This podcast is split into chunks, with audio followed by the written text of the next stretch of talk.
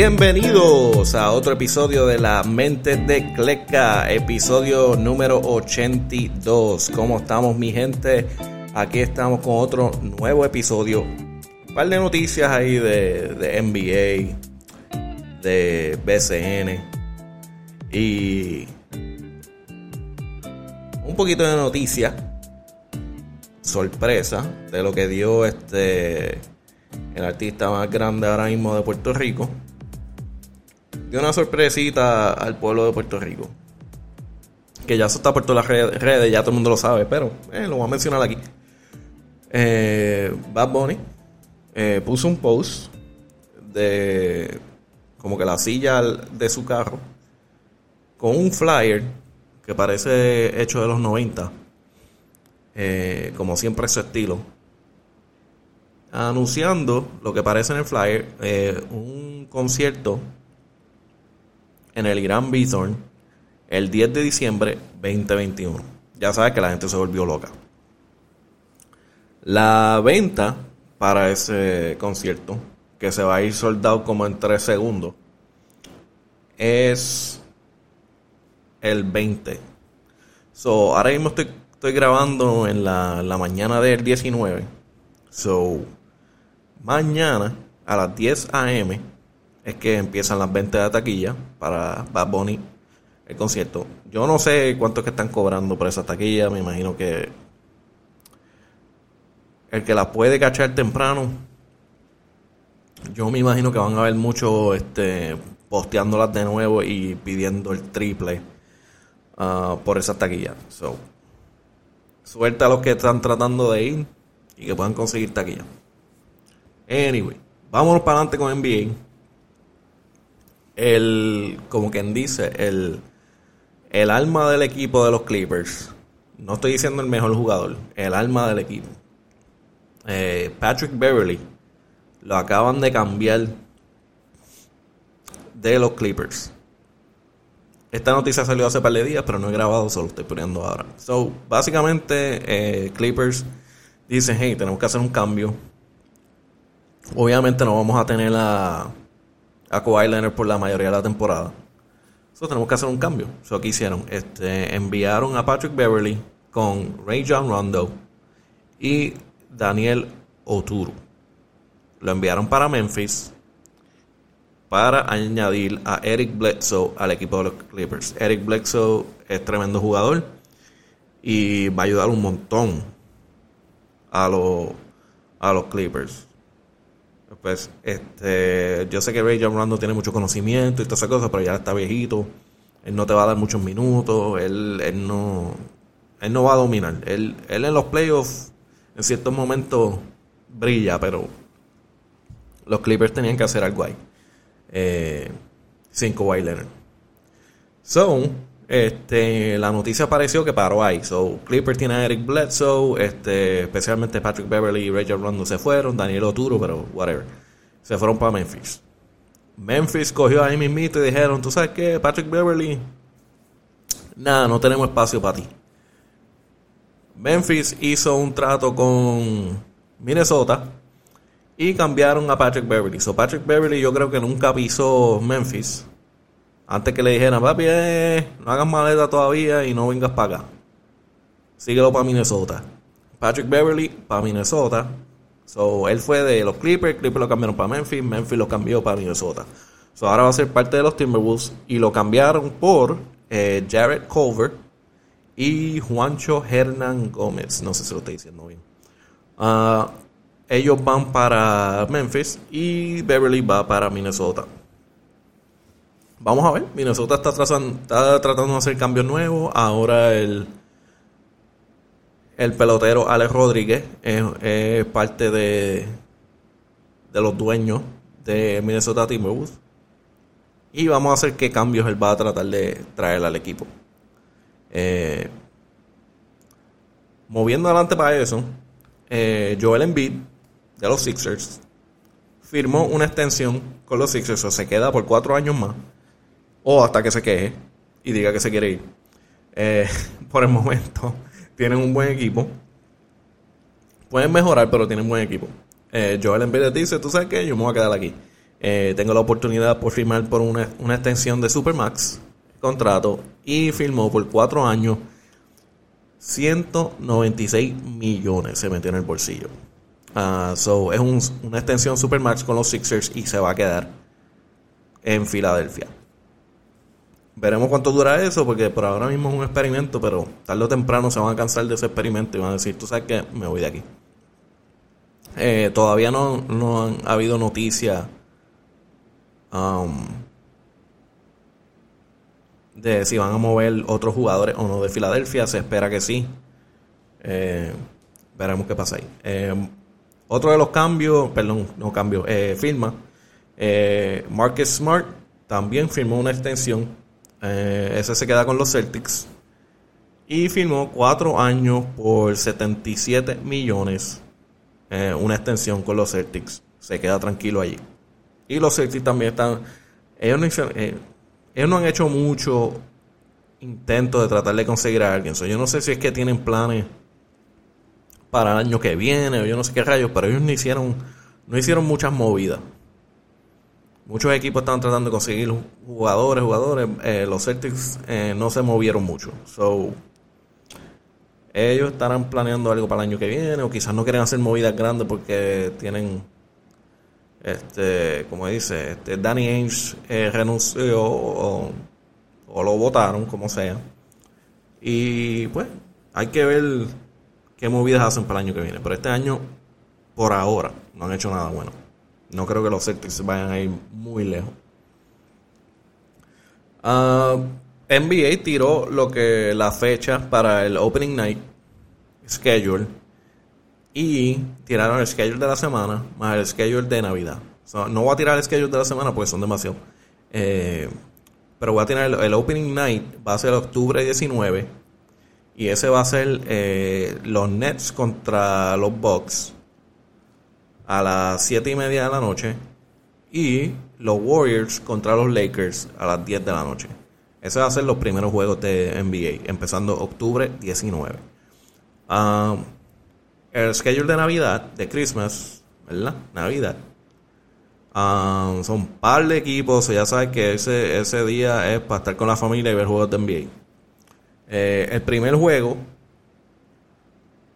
eh, Espera un segundo. Sí, el primer juego va a ser los Hawks contra los Knicks. Y eso va a ser a las 12 de la tarde. Después de eso van a ser Celtics contra los Bucks a las 2 de las 2 y media de la tarde.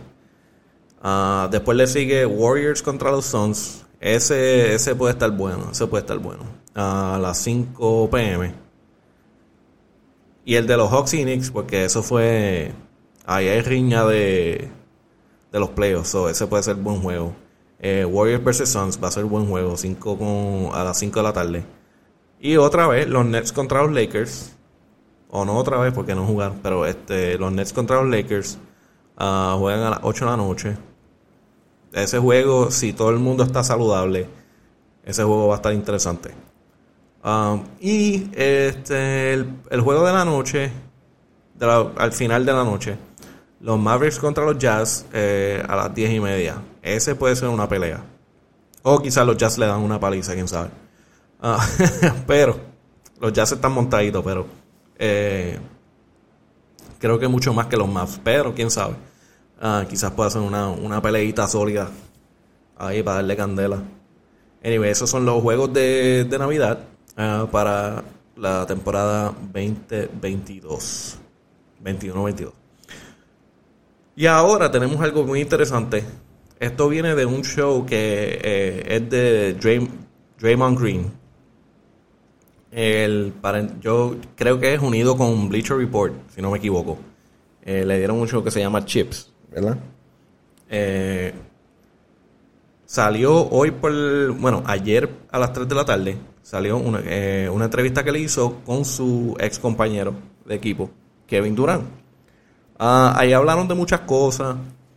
Eh, en especial, hablaron en ese momento cuando ellos tuvieron una discusión en, en el banco que se fue viral, en el cual se puede ver que, o se salió, que Draymond Green dice como que nosotros no te necesitamos a ti. este equipo ya está bien sin ti. Y eso formó una riña bien grande, se formó un show bien grande. Y tengo el clip de aquí que habla, eh, explicando bien, tú sabes, qué efectos tuvo esa discusión y quién realmente tenía la culpa ahí. Y si fue una causa por Kevin Durant, por qué Kevin Durant se fue al final de la, de la temporada. Pero, eh, déjame setearlo aquí y te lo voy a poner para que lo escuches. Esto es la entrevista Draymond Green con Kevin Durant, hablando de la discusión que tuvieron hace par de años. And for my for my own personal um, sanity, because I've been getting my ass kicked ever since you left. So just for my own personal sanity, how much did our argument against the Clippers drive you to ultimately lead the Warriors? It wasn't the argument. It was the the way that everybody, Steve Kerr, act like it didn't happen. Bob Myers and tried to just discipline you and think that that would put the mask over everything. I really felt like that was such a big situation for us as a group. The first time we went through something like that, we had to get that shit all out. I remember watching The Last Dance, and when Scotty didn't go into the game, the whole team in the locker room said, Scotty, that was fucked up that you did that. We needed that. We just needed to throw all of that shit out on the table and say, yo, Dre, K, like, that was fucked up that we even had to go through that. Let's just Ok, ahí tenemos un cantito de lo que estaban hablando. Eh,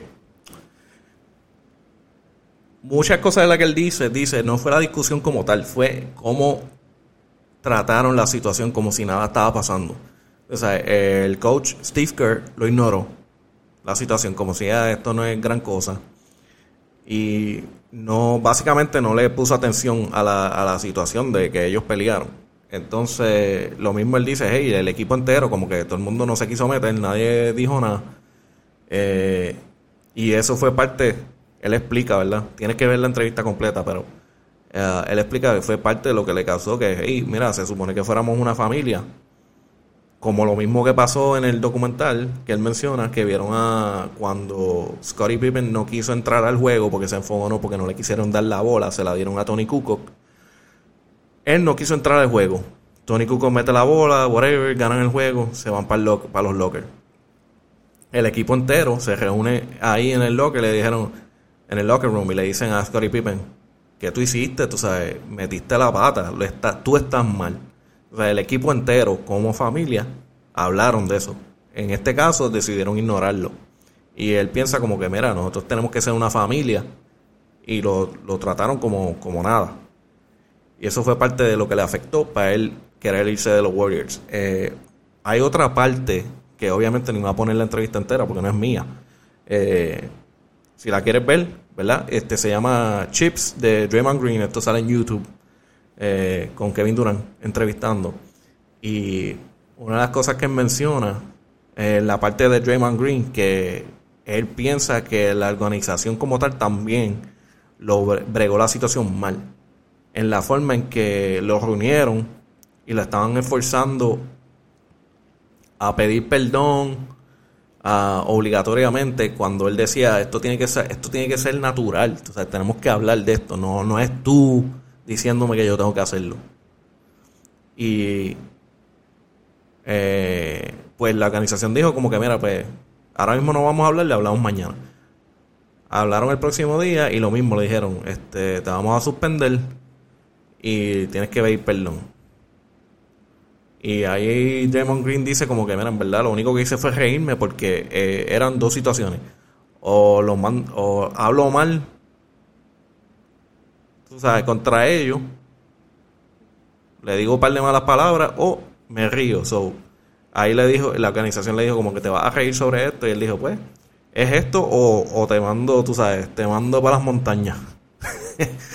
eh, pero, anyway, la, la entrevista está bien interesante. Si no me equivoco, es como una hora o un poquito menos. Y está bien interesante la entrevista. Búscanla en YouTube. Eh, Draymond Green, Chips. Y ya de ahí terminamos con NBA. Nos movemos para BCN y un par de cositas que están pasando. Eh, vamos a hablar con lo de la, la mercancía de Santurce. Ah, había una mercancía que se le dio los derechos a la compañía Fresh Company, que ellos son, ahora mismo en Puerto Rico ellos son los duros. Quién sabe si en el mundo, en Estados Unidos también, pero por lo menos en Puerto Rico ellos son unos duros. Lo que ellos postean lo venden, sold out. Eh, ellos son como un, como un boutique shop que hacen este, como que una tirada de, de ropa y una vez se vende, se vende. O sea, ya no vuelven a zumbar eso, no, no están no están repitiendo las cosas, vuelve y tiran, hace una tirada nueva, zumban, se acabó. Pues, eh, obviamente por Bad Bunny, este, Santurce y todo eso, se le dio los derechos. So, ellos zumbaron lo que era la, el uniforme del equipo, pantalones, jersey, los home y away, que eran los blancos y azules. Eh, obviamente tú hiciste la orden, los que pudieron hacer la orden, después de eso se fue soldado, no volvieron a vender más. Eh, pero mientras tú estabas haciendo la orden decía, este, esto tiene como que un tiempo de espera para que te llegue la orden. Y pues, todo el mundo sabía eso haciendo la orden, la hizo. Yo, yo hice la mía también. Ah, en mi caso, yo ordené este, los pantalones. Pantalones de Away, azules, una chulería. Eh, creo que pasaron como tres, dos, tres meses. Y entonces empiezan a llegar las órdenes. Ah, si no me equivoco, empezaron a llegar eh, esta semana pasada. Empezaron a llegar. A mí me llegó los otros días. Y en mi caso, este, los shorts los pedí de mi tamaño, me quedan bien. Este, son estilo puti. Y para los que no saben, eso es como que son cortitos los pantalones.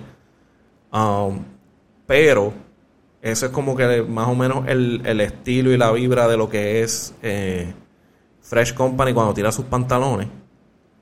Pero la calidad está tremenda, el pantalón está tremendo, una cosa... Eh, en verdad yo no tengo quejas. Lo único que pues...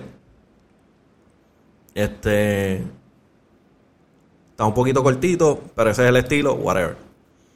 Um, los que les están llegando la jersey uh, empezaron a dejar en los comments del equipo de cangrejero, hey, mira, este, estoy decepcionado, me llegó la orden de la jersey que pedí y vamos a decir, por ejemplo, yo la de uno de los comentarios que vi, yo la ordené XL y parece una medium. Me la pongo y no puedo ni respirar. Esos son comentarios que vi. Ah, yo puse un post también que parece, yo dije como que diálogo, chinche, como que parece que ciertas personas están recibiendo las jerseys pequeñas. Hay un problema con el tamaño. Y lo mismo en mis comments también.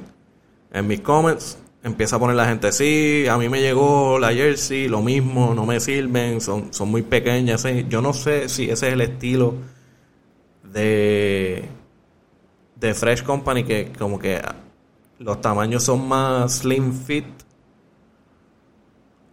que sea más apretado y las personas no están acostumbrados o que hubo un tipo de problema en la fábrica donde las estaban haciendo y las hicieron demasiado pequeñas para, lo que estaban, para los tamaños que estaban pidiendo. So, um, hasta ahora no sé lo que ha pasado. Lo que he visto en comentarios que varias gente le está escribiendo a los emails de Fresh Company y Fresh Company no ha contestado. Ahora, yo no sé porque yo no, yo no he hablado con ellos. Pueden ser que ya están tratando de resolver el problema pero hay, hay algo ahí. So, ellos van a tener que hacer algo porque definitivamente las quejas están. Hay varias gente que están feliz con su orden. Yo estoy feliz con mi orden, yo no tengo quejas. Um, yo pedí pantalones porque en verdad con jersey, este, yo casi no me pongo jersey ya. Este, ordené una que otra jersey de, de BCN. Pero era porque no necesariamente me gustaban los pantalones. pero, pero, si yo puedo ordenar los pantalones, ordeno los pantalones, porque le, doy más uso que una jersey, en verdad. So, anyway, esa es la noticia que hay ahí. Um, en BCN hubo unos cambios. Eh, creo que hubo unos más, pero el, que vi hace poco, hace unos días, este Kyle Viñales, uh, lo cambiaron de los cariduros a los gigantes de Carolina. Entonces el cambio fue por Juan Ramón Rivas, fue de los gigantes a los cariduros. Eso fue uno de los cambios que hubo esta semana. Y hoy hubo un juego entre los Atléticos de San Germán y los Piratas de Quebradía que estaba buenísimo. Ese juego se fue a overtime, estaba bien pegado. Al final, este, los Piratas dominaron y se llevaron la victoria esta, eh, eh, esta noche. Um, pero antes del juego, eh, los Atléticos de San Germán hicieron una ceremonia para retirar el número número 5 de Eddie Casiano en los Atléticos de San Germán. Ah, fue, fue bien bonito. Este, salen los videos y, las fotos de Eddie Casiano recibiendo la, ceremonia. Este, muy bonito, muy bonito. Eh, reconociendo una leyenda de, baloncesto, Eddie Casiano. Eh, y tengo que decir que pues Eddie Casiano le da las gracias a, a San Germán, eh, dándole una paliza y robándose una victoria en San Germán. so, me estuvo, me estuvo medio gracioso porque como que, obviamente no tiene que ver, pero como que me estuvo gracioso porque como que, ok, te, vamos a hacer esta ceremonia bien bonita, vamos a retirar tu número y todo eso, y dice, oh, gracias, y entonces vengo con los piratas quebradilla que estás cochando, y le da una, una pérdida al récord de San Germán. Pero está bien, estuvo muy bonito, estuvo muy bonito. Um, vamos aquí, ya con esto yo creo que termino. Dame un segundo. Bueno, todavía me quedan unas cositas, pero eh, tengo dos videos que tengo que mencionar.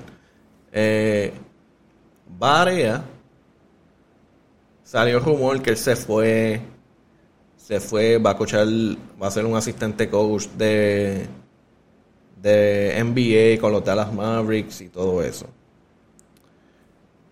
Eso eh, salió hace poco y había rumores de que si vuelve no vuelve, ya lo perdimos.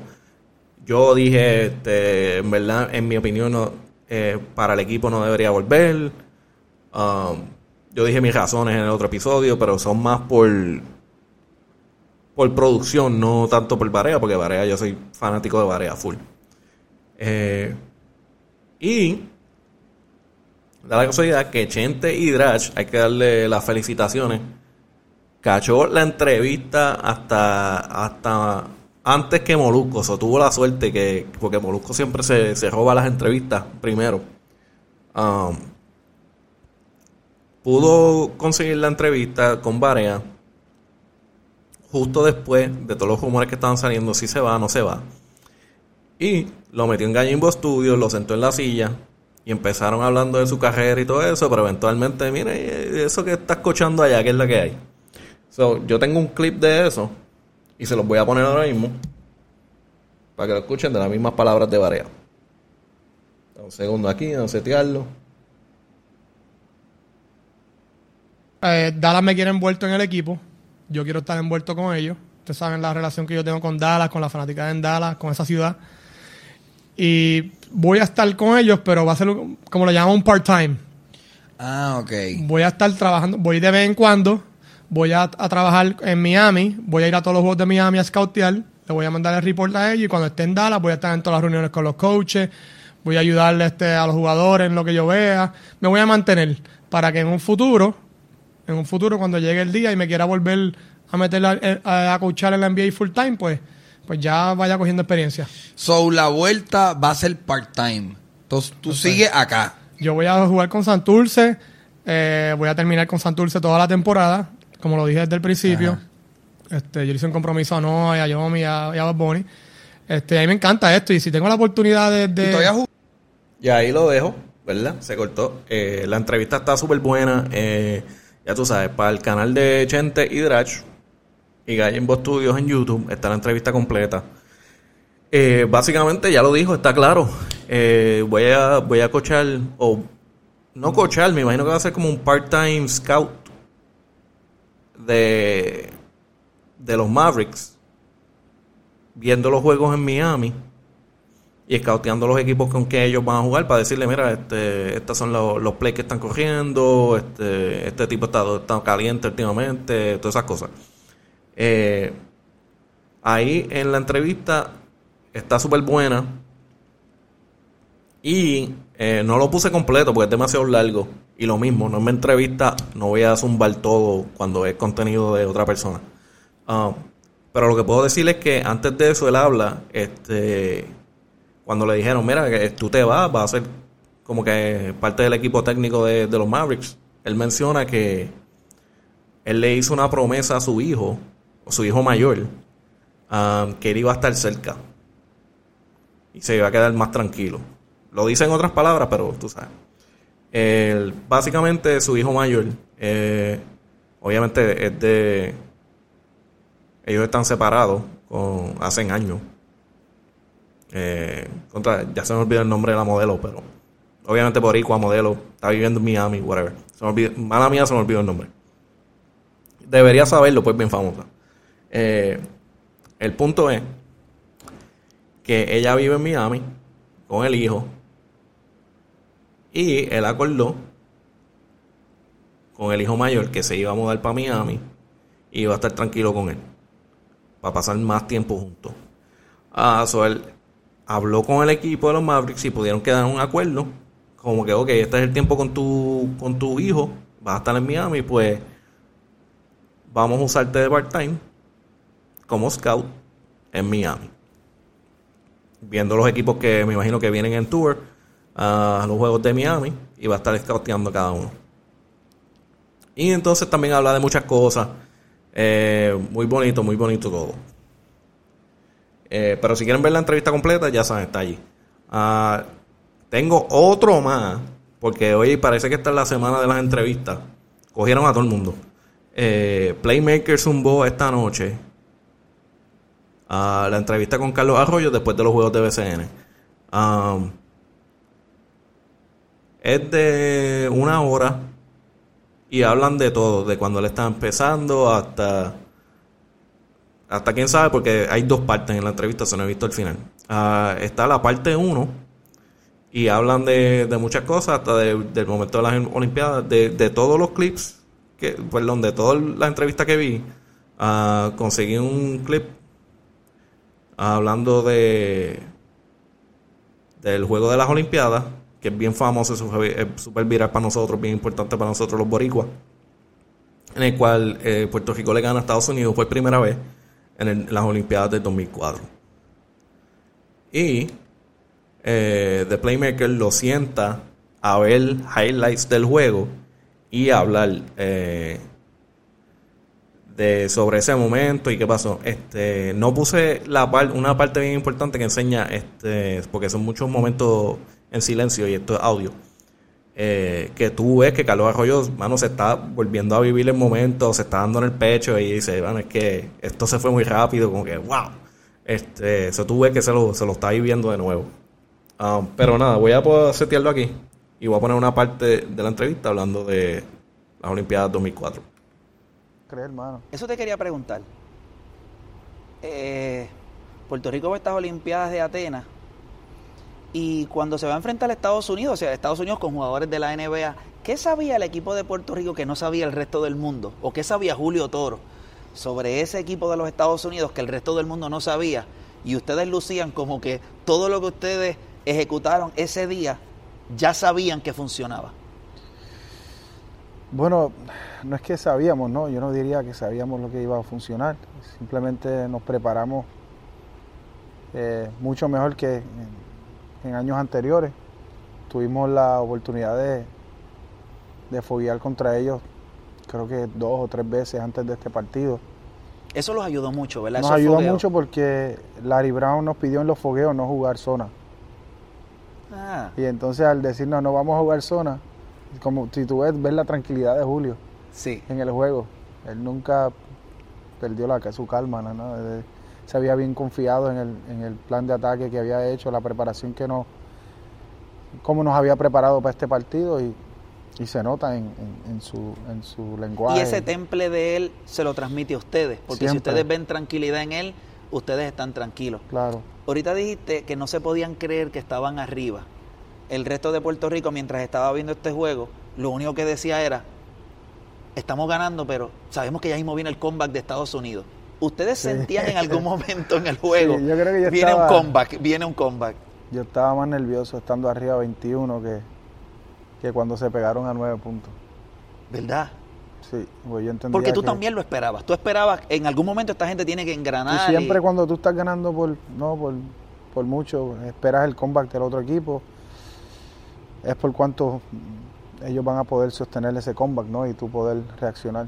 Eh, Ahí lo voy a parar porque es que es demasiado. Eh, pero, este, muy buena la entrevista y esta es parte 1. O sea, imagino que la entrevista será como de dos horas en total. Eh, dice, eh, creo que sale...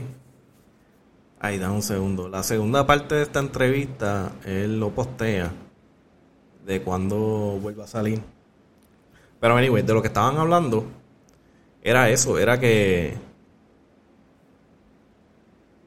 que hablan de la carrera entera, de ese, de ese momento de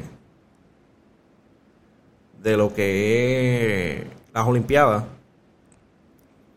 O sea, hablan un montón de cosas muy importantes. Ah, en, la, en el clip que yo puse, tú lo escuchas, que ellos hablan de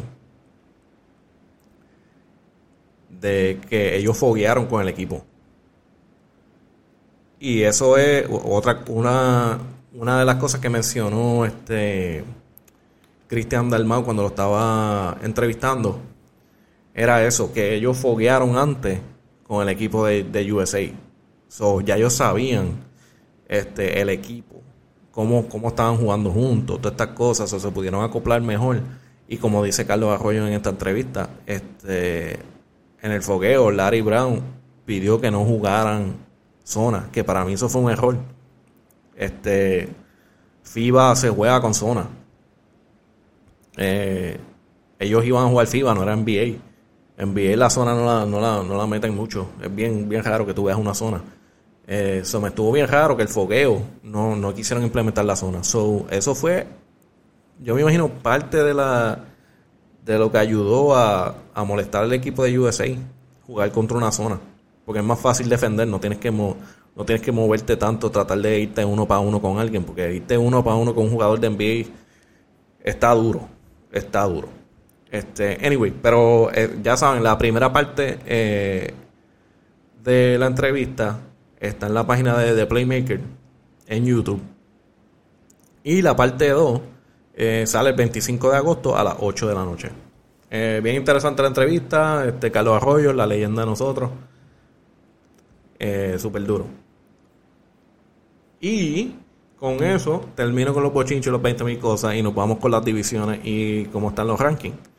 En la división 1, la sección A, están los capitanes eh, adelante, so, están empezando a meterle. Ahí me huele que eso puede ser, eso puede ser la final, hermano. Eh, no se sabe todavía, hay mucha gente, este, hay muchos equipos batallando, pero este, ahí me huele que va a ser capitanes y vaqueros para la final, pero ya eso es otra cosa.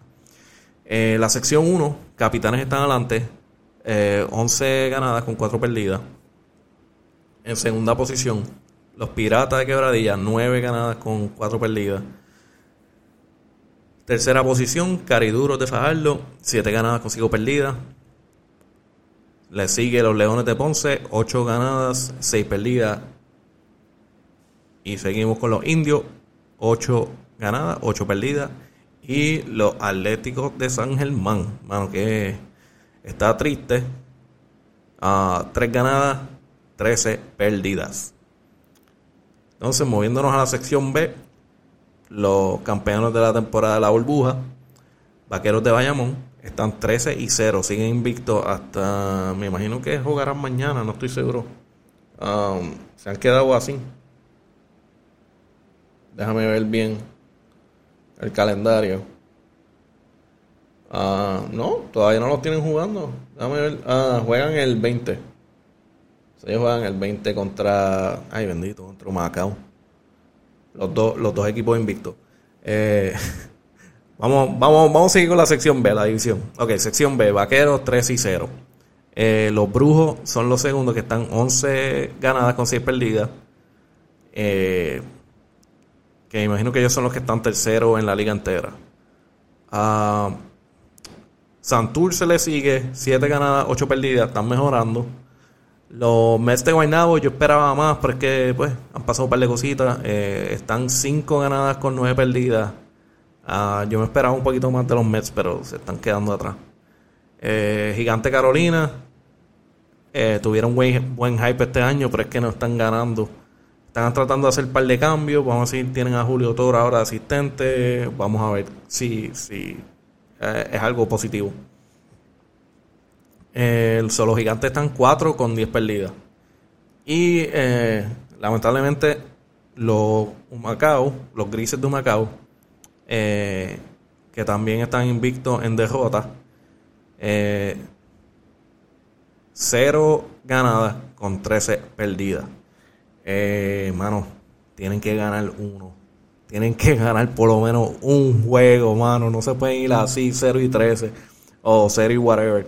No se pueden ir en, en coca, mano. Tienes que por lo menos pelear fuerte para por lo menos una victoria, aunque sea, aunque estén a punto de morir. Pero mira, tienen que llevarte una victoria, por favor. Porque, hecho, bueno, la pregunta está, si el equipo no gana, yo no sé, lo, lo, lo sacas de la liga. Porque, mano, para pa 0 y 13, no sé, mano, está fuerte. Eh, nada, mi gente, eso es lo que tengo. Eh, le puedo decir los juegos para mañana, o perdón, para hoy, porque es el eh, 19 por la mañana, so Déjame decirle. Hoy juega, hoy nada más que hay un juego. Eh, son los indios. Los indios de Mayagüez contra los piratas quebradillas. En el Palacio de los Deportes. A las 8 de la noche. Eh, supuestamente dice que va a salir por Teleisla. Espero que no lo dañen. Han pasado esa Teleisla, ha pasado por, por bochorno y en verdad no, no está ayudando al BCN. Quién sabe si le, si le vuelven a darle el contrato o no. Anyway, mi gente. Eso es lo que tengo. Nos vemos en la próxima. La mente de Cleca, K-L-E-K, Instagram, Facebook, Twitter. Mayormente en Instagram y Twitter. Um, el podcast como tal, La mente de Cleca, K-L-E-K, en Spotify, Apple, Podbean, Audible y quién sabe dónde más salga. Pero está en un par de lugares, por favor, mi gente, búscanlo, suscríbanse, dejen comentarios, dejen hate, lo que sea. este, nada, mi gente, nos vemos para la próxima. Suave.